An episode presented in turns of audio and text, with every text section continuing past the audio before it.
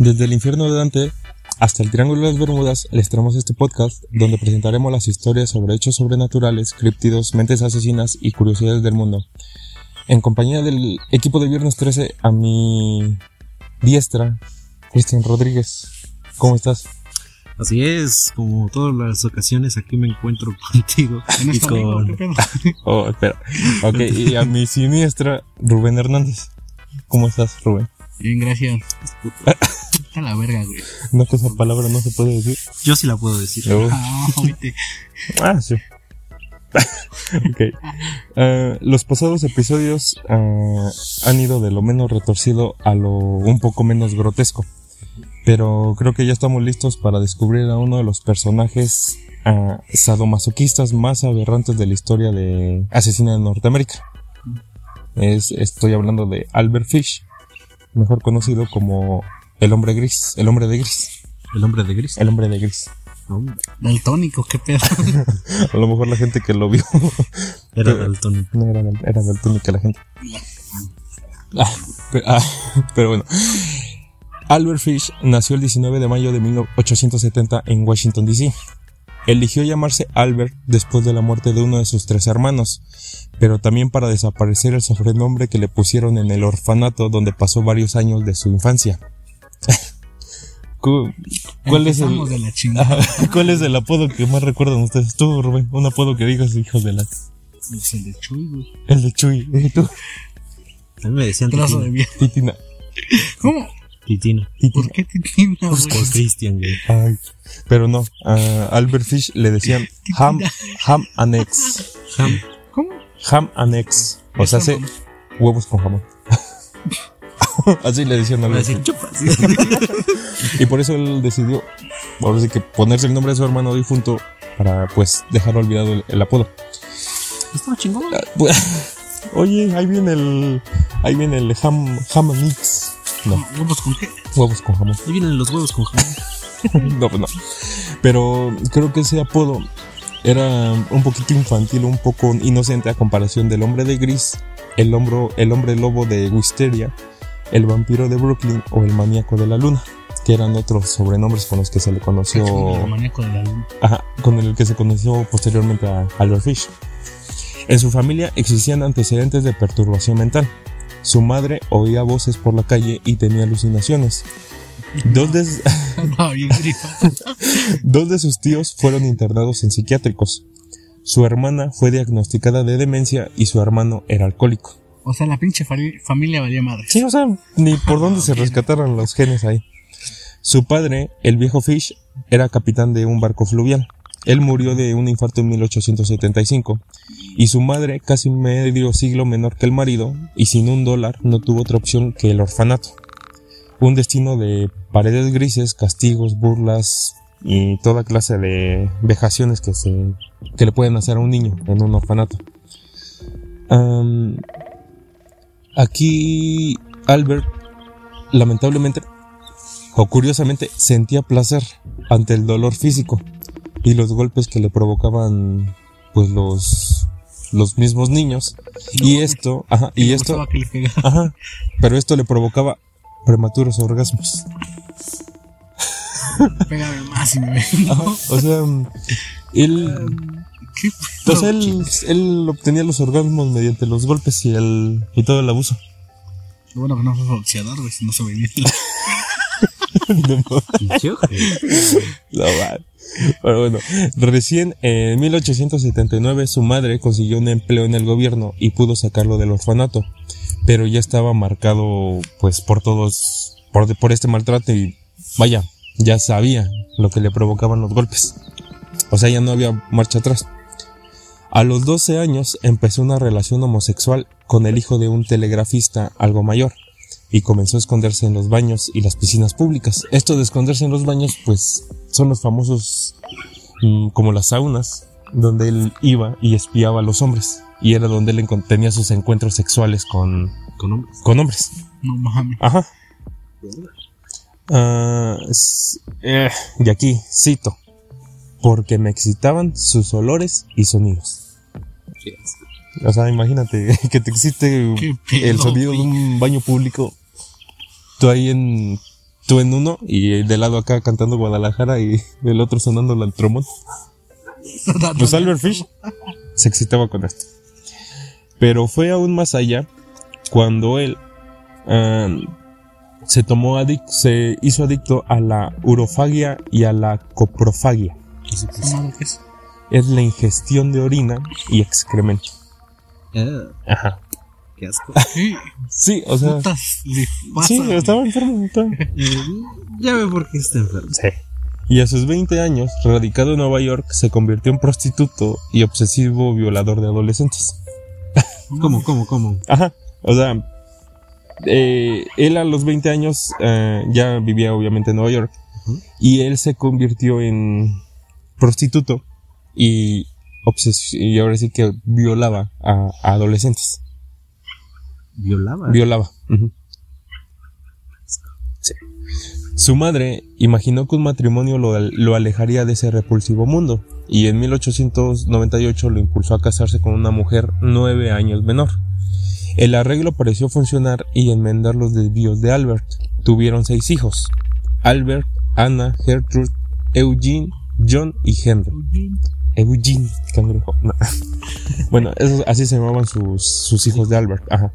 Bajo la, la apariencia de un inocente pintor de brocha gorda en casas particulares, violó a no menos de un centenar de niños varones que no superaban los seis años de edad.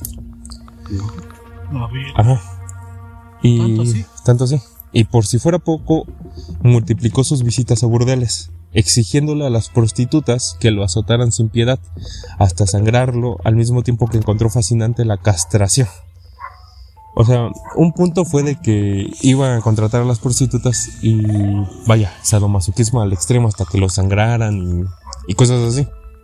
A lo mejor para eso entonces las mujeres no estaban acostumbradas a tal a tal acto, ¿no? Yo creo. Pero bueno, es que no sé.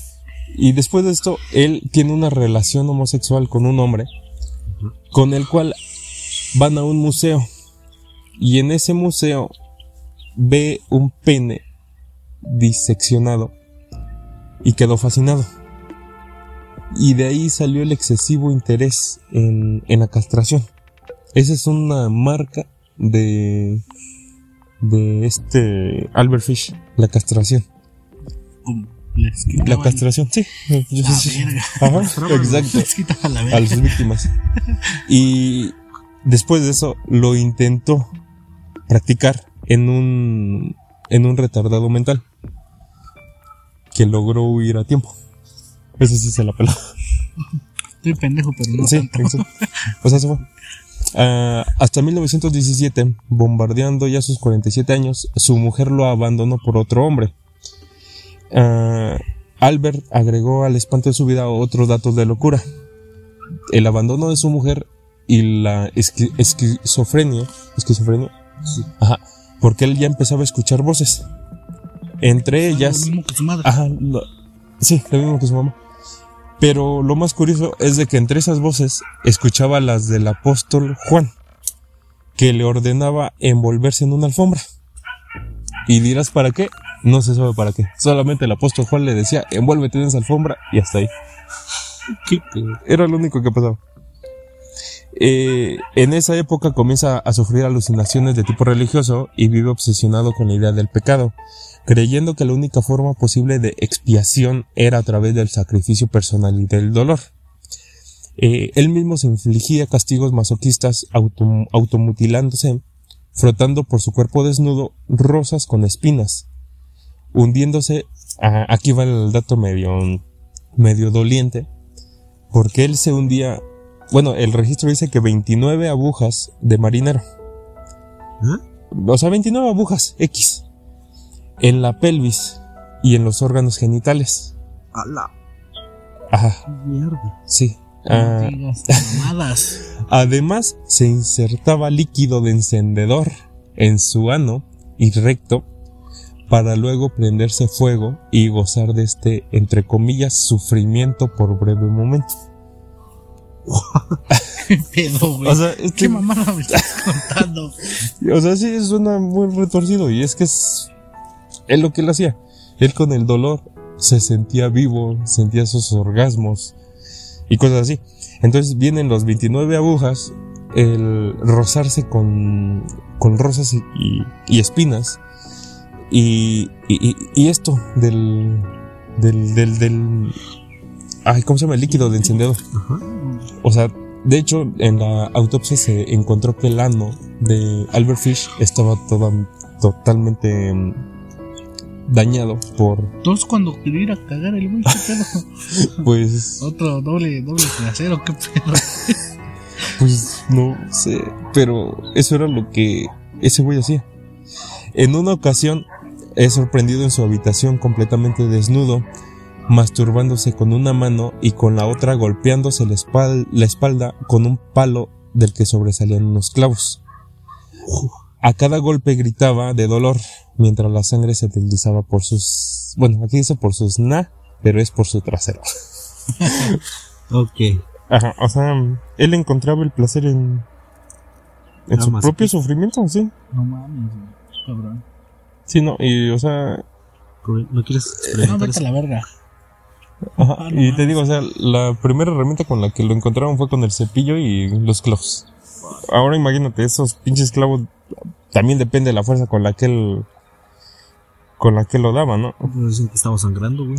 Ajá, estaba sangrando, pero pues ay, yo no lo haría. No, pues nadie, güey. No, y de hecho No en, en su en la radiografía que le hicieron a Albert Fish salen todas las agujas que estaban dentro. De hecho, pues, se ve que unos ya hasta tocaban en el Muy, se En las el hueso. dejaba ahí. Ajá, ahí las dejó. Ahí las dejó. O sea, las metía. No era de que guardaba, no era de que un cachito solamente salía después me la quito, no. Las enterraba. Las metí y las escondía. Ajá. No mames. ¿Por qué, güey? ¿Y cómo se No, mi sentaría? panza. Pues, quién sabe cómo se sentaría. No digas, no, Pregúntale, putazo en los ¿en huevos. ¿En qué ¿cómo te sentabas, Albert Fish? Ese sí en no una silla de clavos. Ese sí no se sentó en el pastel, güey. Ándale. Se sentó en otra cosa. Pero bueno, él fue internado tres veces en un hospital eh, psiquiátrico, pero al poco tiempo fue dado de alta al no ser considerado un sujeto peligroso. Él mismo relataba eh, que escuchaba voces que le decían hiciera cosas, y cuando no las comprendía todas, él trataba de interpretarlas con las lecturas de la Biblia. O sea, aquí no estamos los famosos fanáticos religiosos y las voces y que lo interpretan a como Andaba bien drogado el güey. a como o los o no sé qué le provocaban los clavos ahí que hacía que tuviera todas estas cosas entonces ahí él supo que debería de ofrecer entre él lo dijo a uno de sus hijos como sacrificio No digas, mamá. para purificarse ante los ojos de Dios pero pues obviamente eso no no se pudo concretar ¿Por? pues porque no No le gustaron al chamaco. No, deja eso. Cuando la mujer se fue con el otro güey, dejó a los hijos con Albert Fish. O sea, la mujer se fue y dejó a sus hijos con Albert, No sin saber que obviamente el monstruo que era, era Albert. A, a sus 60 años, él atacó a un, a una persona, bueno, a un débil mental. Se llamaba Thomas Beden en Delaware. ¿Un qué? ¿Eh? ¿Qué era un qué? Un débil. güey. Un, Loco. es que, ¿cómo se le puede decir sin Un sonar muy ofensivo? Retardado. Un retardado mental. o Ah, un Cristian. Dale. ok. A él lo trató de. De ajá. Llegué. Y lo mismo pasó con un niño negro al cual lo atacó a puñaladas. También retrasado mental. En Georgetown. O sea, no era pendejo. Ajá. No. O sea, estos fueron sus dos primeros pasos. Aquí llega el momento de Pero quiebre. No los mató, o sea, No los mató, solamente los atacó. los agredió. Ajá. Ah, Y entonces aquí es donde llega el momento de quiebre, cuando en julio de 1924 intentó su primer secuestro a una niña de 8 años, llamada Beatrice Kell, quien jugaba sola en la granja de sus padres en Staten Island. Em, Fish le ofreció dinero para que lo acompañara a buscar algo, pero cuando la niña estaba a punto de irse con él, la madre lo sorprendió y Fish huyó. Al menos se salvó de la que se salvó. de la que se salvó. ¿Suerte divina o coincidencia? eh, coincidencia, ¿no? Bueno, Porque de aquí eh, o sea, ya, ya rompiste la, solamente el atacar, ¿no? Pero aquí ya rompiste, ahora querías secuestrar. O sea, ya no estás en que solamente te ataco y me voy. Sino vas directamente ya al secuestro. Y entonces llegamos a la segunda etapa, a la, ajá, a otra etapa en la que ya rompe esto del solamente el secuestro y vamos a hablar de la primera víctima que tuvo Albert Fish. Se llamaba Francis McDonald. Esta fue la primera víctima comprobada de Albert Fish. Eh, en 1924 se encontró colgado en un árbol. La autopsia comprobó el abuso sexual. También comprobó que una de sus piernas fue lacerada y le faltaba carne en uno de sus glúteos. O sea, no traía una... Una una... Bueno, sí, le faltaba pedazos de... Bueno, eh, ya, ya le entendiste, ya le entendieron. Fish quería castrar al niño. Aquí es el punto. Le digo, su marca es la castración. Y él quería castrar a este niño, pero eh, este güey donde estaba cometiendo el delito era un paso de gente. Y entonces la, varias personas lo vieron merodear por la zona y algunas pasaron cerca de donde él torturaba al niño. O sea, no vieron al momento de la tortura, solamente vieron al sujeto. Y después pues como que los puntos se unieron y que pues, este güey estaba aquí y pasó esto y lo... ¿Cómo se dice? Pues... Sí, ¿no? Se... Ah se contó, no sé qué pues. Los testigos describieron a Fish como el hombre de gris. Por eso, pues, obviamente porque vieron un hombre vestido completamente de gris y pues bien originales, ¿no? Mm. El hombre de gris. Y en 1927, Bill Gaffney estaba jugando con un amigo en el pasillo externo de su departamento. Ambos desaparecieron pero más tarde el amigo fue encontrado en el tejado del edificio. Se dio aviso a los medios de comunicación, mientras que circulaban una foto de Fish. Esto permitió que un conductor de tranvía lo identificara como el hombre que intentaba calmar a un niño en el vehículo. Eh, el cuerpo de Bill nunca fue encontrado. El, este amigo, el niño testigo, describió a Fish como el bogeyman, el coco. El coco. El coco. O sea, así lo, así lo describe. Eh, y relato una carta que Fish le mandó a uno de sus abogados después de su aprehensión. Pero en esta carta relata qué fue lo que realmente le pasó a, a este niño Bill. Ok, dice, lo llevé al tiradero de la avenida Riker. Hay una, hay una casa sola allí, no muy lejos. Llevé al chico ahí, lo desnudé y até sus manos y pies. Lo amordacé con un pedazo de trapo sucio que encontré entre la basura. Luego quemé su ropa. Tiré sus zapatos en el basurero. Me devolví, tomé el tranvía hasta la calle 59 y a las 2 de la mañana caminé a casa desde ahí. Al día siguiente, a eso de las 2 de la tarde, tomé unas herramientas y un buen gato de nueve colas. Eh, esto, el gato es el como esos para azotar. ¿Cómo se llama? Azotar un látigo o algo de ocho. Látigo. Bueno, un látigo de ocho puntas, por decirlo así. Uh, estas las hechas a mano y de asa corta. Corté uno de mis cinturones por la mitad y partí estas mitades en seis tiras de 8 pulgadas de largo. Azoté su desnudo trasero hasta que la sangre le corrió por las piernas. Le corté las orejas y su nariz, le rajé la boca de oreja a oreja y le saqué los ojos. Ya estaba muerto entonces. Le metí el cuchillo en su barriga, acerqué mi boca a su cuerpo y bebí su sangre. Tomé cuatro sacos viejos de patatas y junté una pila de piedras. Entonces lo corté. Tenía un fardo conmigo. ¿Qué es un fardo? Un fardo. No, Dice, tomé un fardo Mm, así. Metí en él su nariz, las orejas y un par de trozos de su barriga. Luego lo corté por la mitad, justo por debajo del ombligo. Luego le corté las piernas, como a dos pulgadas de su trasero. Puse esto en mi fardo con un montón de papel. Le corté la cabeza, pies, brazos, manos y las piernas bajo las rodillas.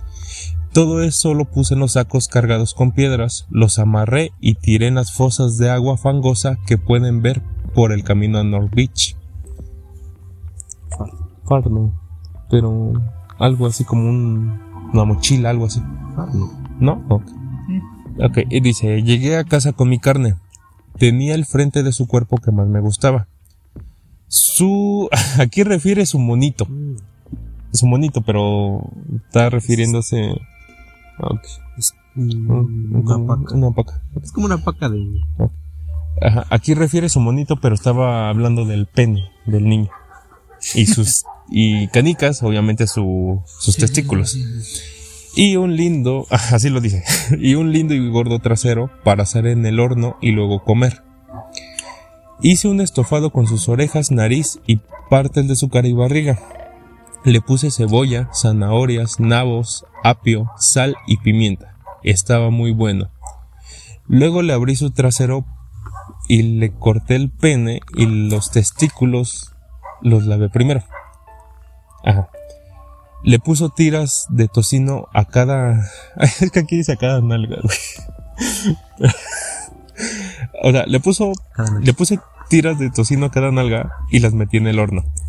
Tomé cuatro cebollas y cuando la carne llevaba como un cuarto de hora en el horno, vertí como un litro de agua para la salsa y le puse las cebollas.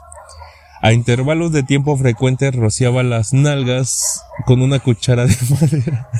Así la, la carne quedaría rica y jugosa. En dos horas estaba doradita, bien cocida. No he comido ningún pavo asado que tuviese la mitad del sabor que este pequeño dulce y gordo trasero tuviese. Me comí hasta el último bocado en unos cuatro días. Su pene era tan dulce como una nuez, pero las canicas, las canicas, los testículos no los pude masticar. Las tiré al inodoro. O sea, No digas, mamá. No se comió los, los huevos. no, o sea, los tiró. O sea, sí los masticó y yo digo, ah, huevos", y los tiró. O sea, O sea, ya se está comiendo un ser humano. Deja eso, o sea, aquí lo cabrón es como él se refiere a cada parte del, de este niño y lo compara con algún alimento que nosotros sí hemos comido. Por ejemplo, el pene lo compara con nueces.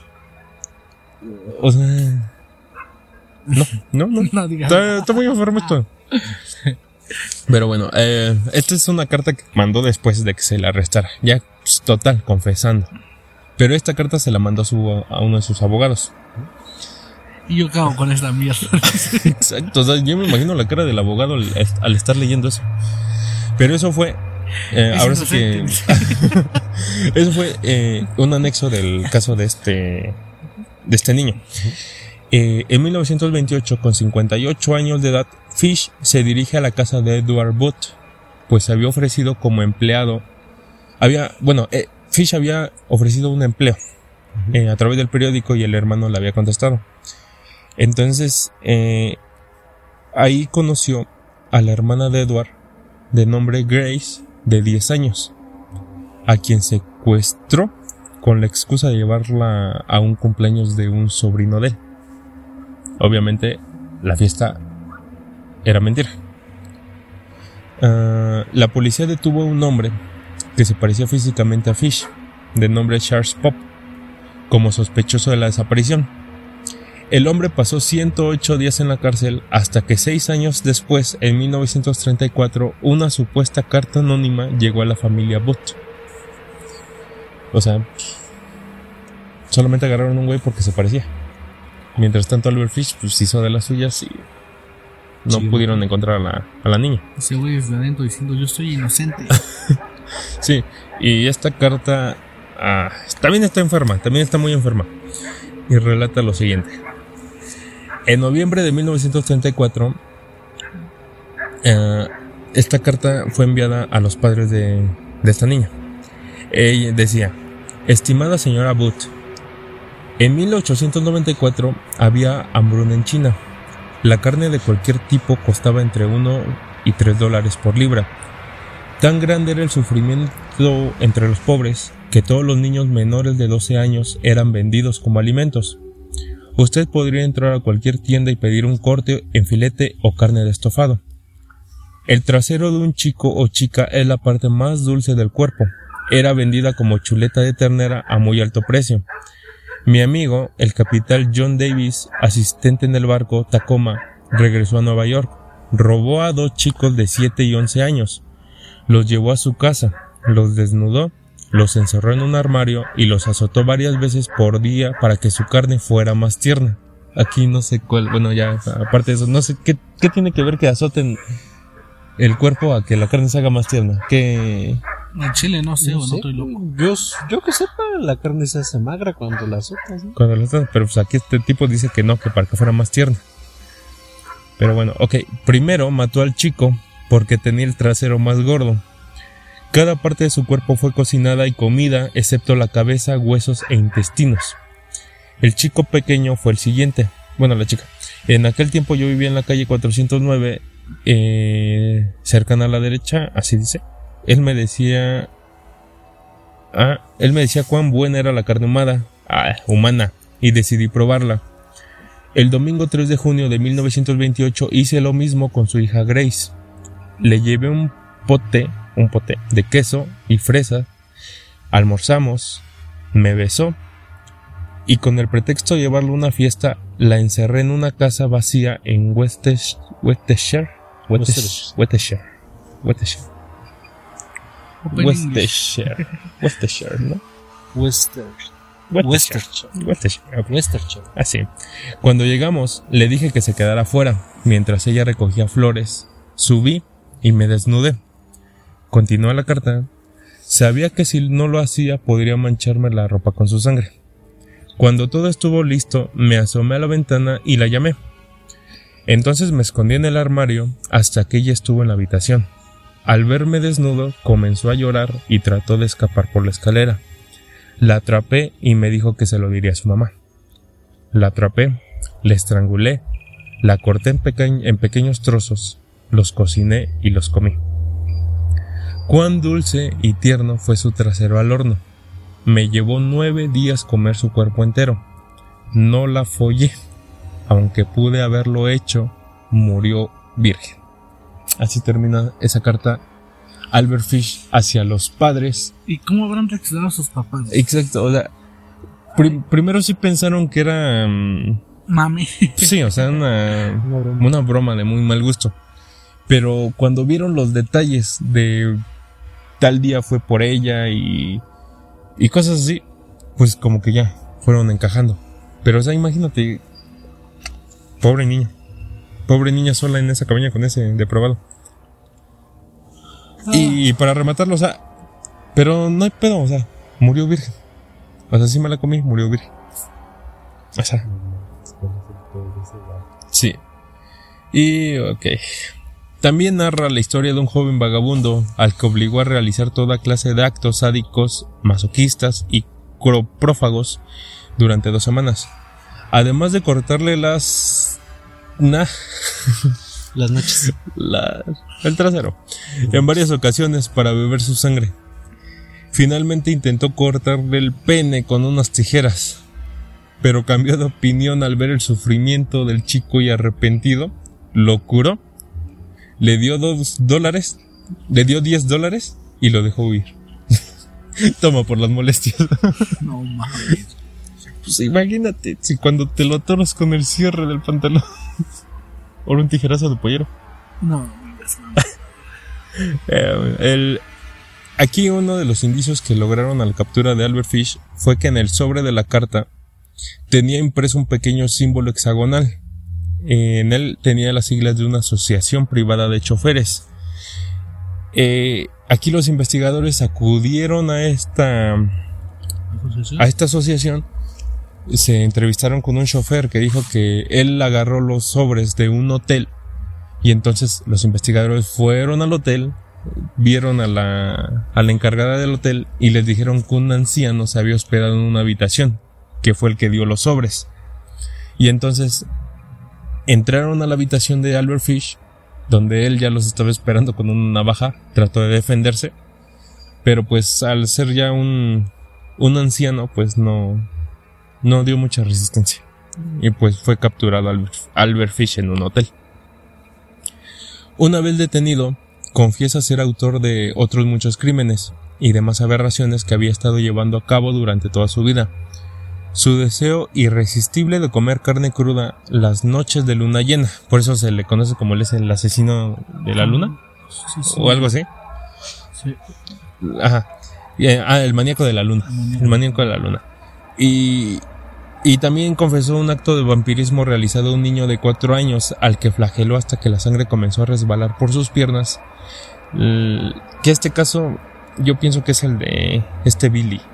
Porque aquí dice que le cortó orejas, nariz, ojos, vientre, lo desmembró y se preparó un estofado. Entonces pienso que es, es este Bill. Nada más que aquí lo, lo, lo, lo, lo volvió a meter. Su juicio comenzó el 11 de marzo de 1935. Fish alegó locura, obviamente. En, en Nueva York ya estaba la, la, esta pena de la silla de, de ruedas, de la silla eléctrica. Sí, la silla eléctrica, ya estaba la, mamada así de raro. Se ve que se me la olvidó. Sí, ajá, ya estaba mm, activa esa pena. Entonces, decía que Dios le ordenaba matar y violar a niños.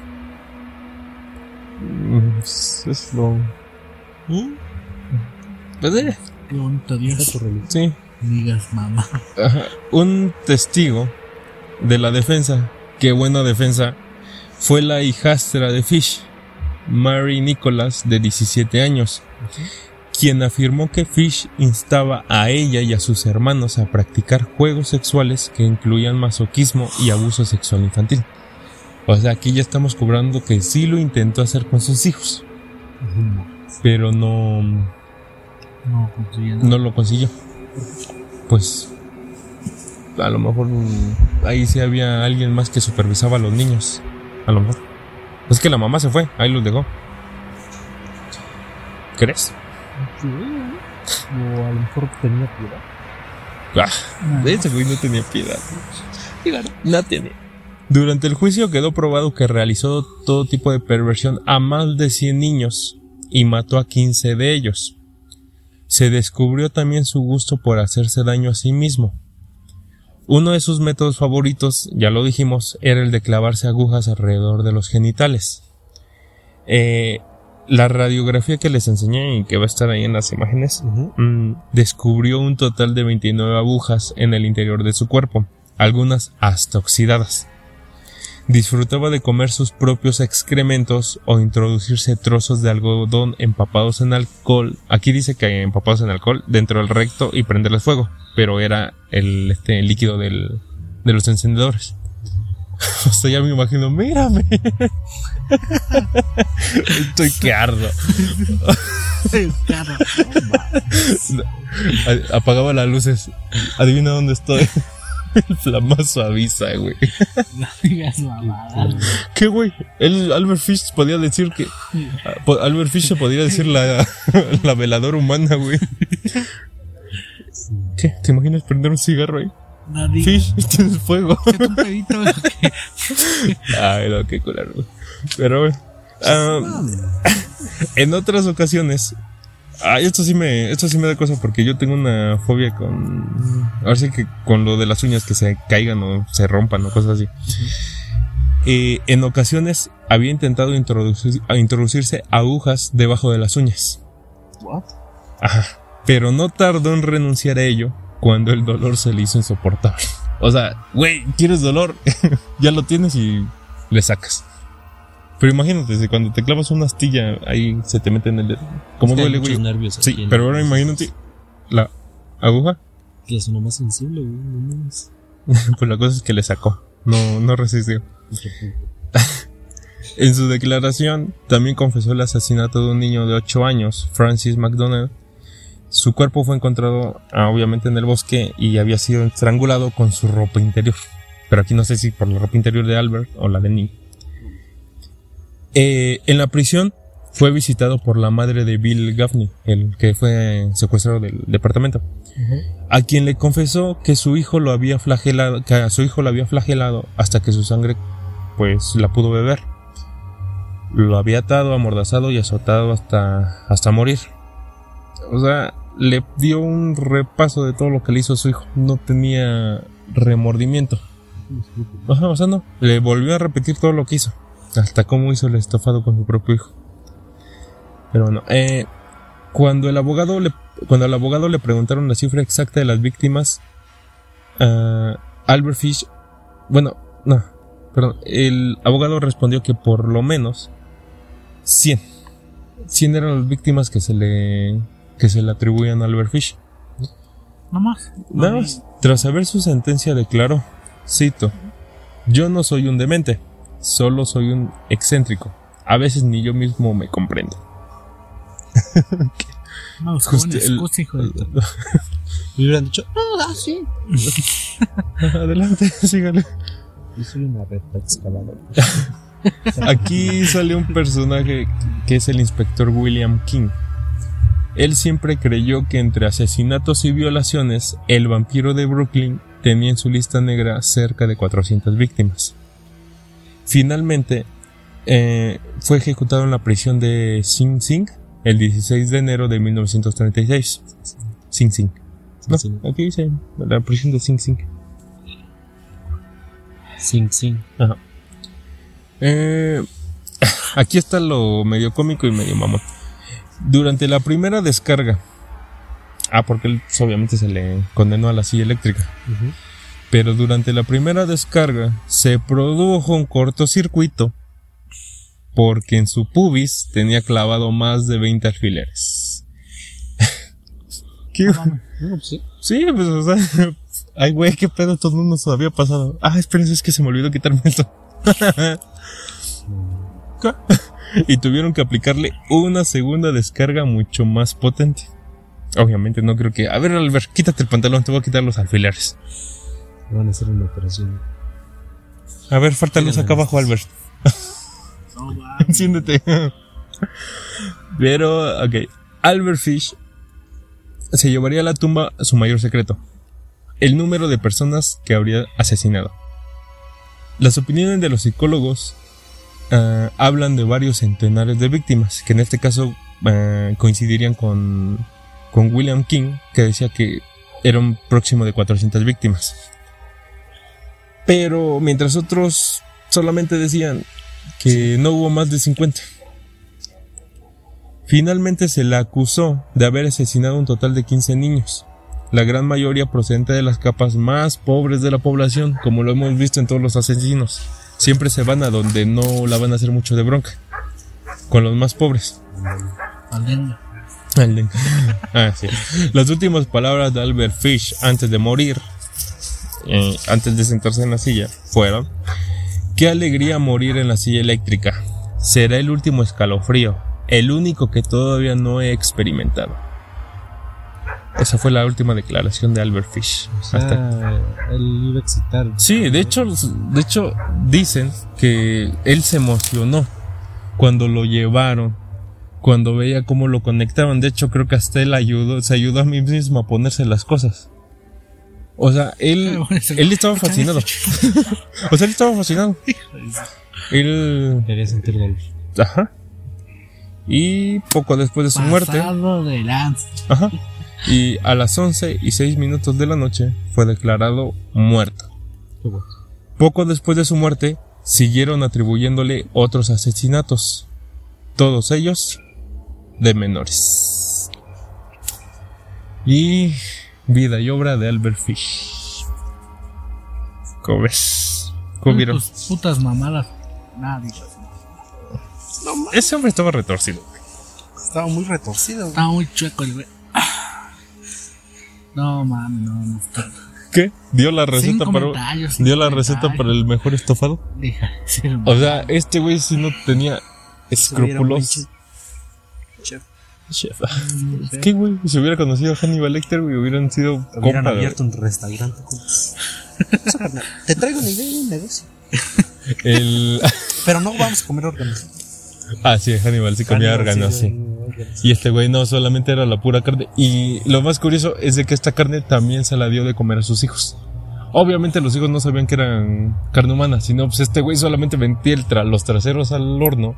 Supuestamente sí te puede dar algo por comer carne humana, ¿no? ¿Pero qué? hay una enfermedad. La enfermedad de.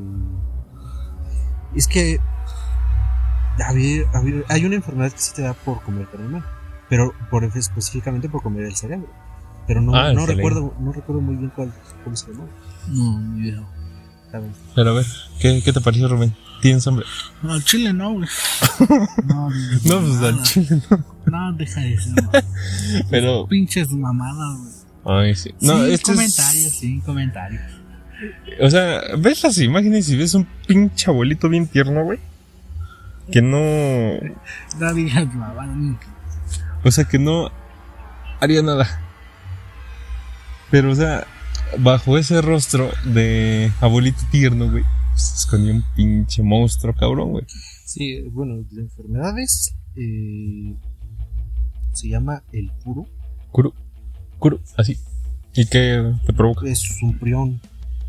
Es una enfermedad infecciosa que se encuentra eh, pues, básicamente en nuestra piel Ujú. Y pues, se forma básicamente por el canibalismo. Y eso sí no tiene cura. No. No. Supuestamente lo que estoy viendo es que le da mucho a las personas de Nueva Guinea que ellas practican el canibalismo. ¿De dónde? Nueva Nueva Guinea. Guinea. ¿Dónde es eso? Bueno, ¿para dónde queda? Te queda para no ir. Eh, Sí, no mames, me hace la mamá. Rubén te regala un viaje a dónde, güey? A Nueva Guinea, güey. No, ya me dijo, ya me dijeron los de los 13 que no. Así, güey. Ya ven, les estamos salvando la vida, ¿eh? Sí, pero ¿dónde es Nueva Guinea, güey? Ah, ni a, ni a Japón, güey. No, no, China. Ajá. Ah, China no. come Ah, partes humanas. pues, métete a la de web. Allá está Una- recetas. una- Una nalguita. Una isla Una isla. en Australia.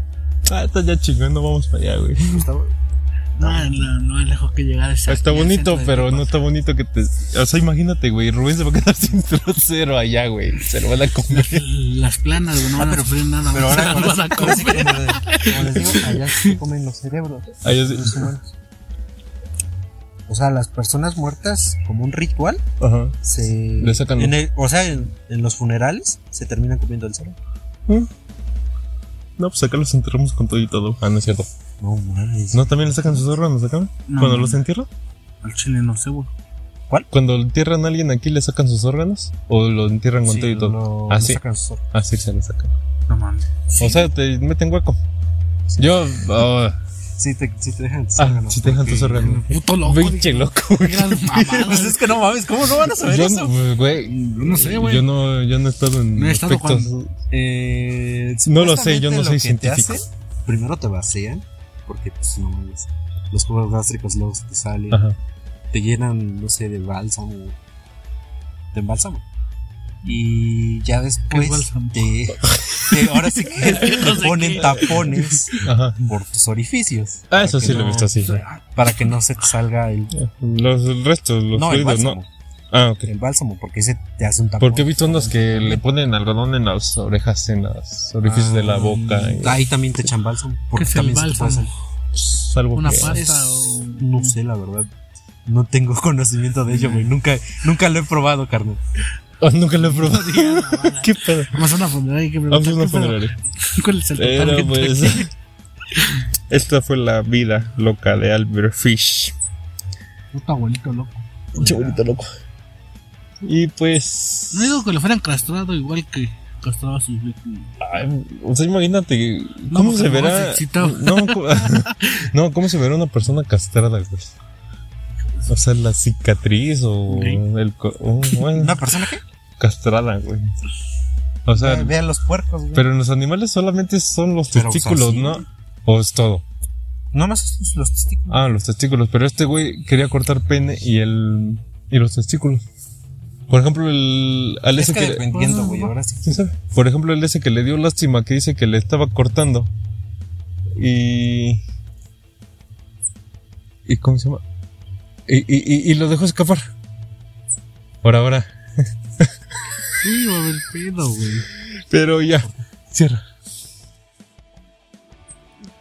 Pero bueno, eh, esto ha sido esto ha sido el final de, de- del episodio de Viernes 13, el episodio número 10.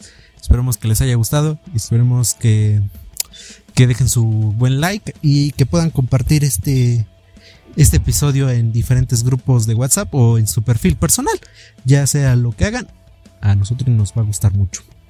Pero bueno, le- aquí mi compañero Rubén les dice Adiós. Está, está a la vista, baby. verga, no está viendo. Bueno, este, nos vemos. Muchas gracias por, eh, por haber estado aquí. Si te gustó, gracias. A mí, porque pues, obviamente yo soy el que lo sube.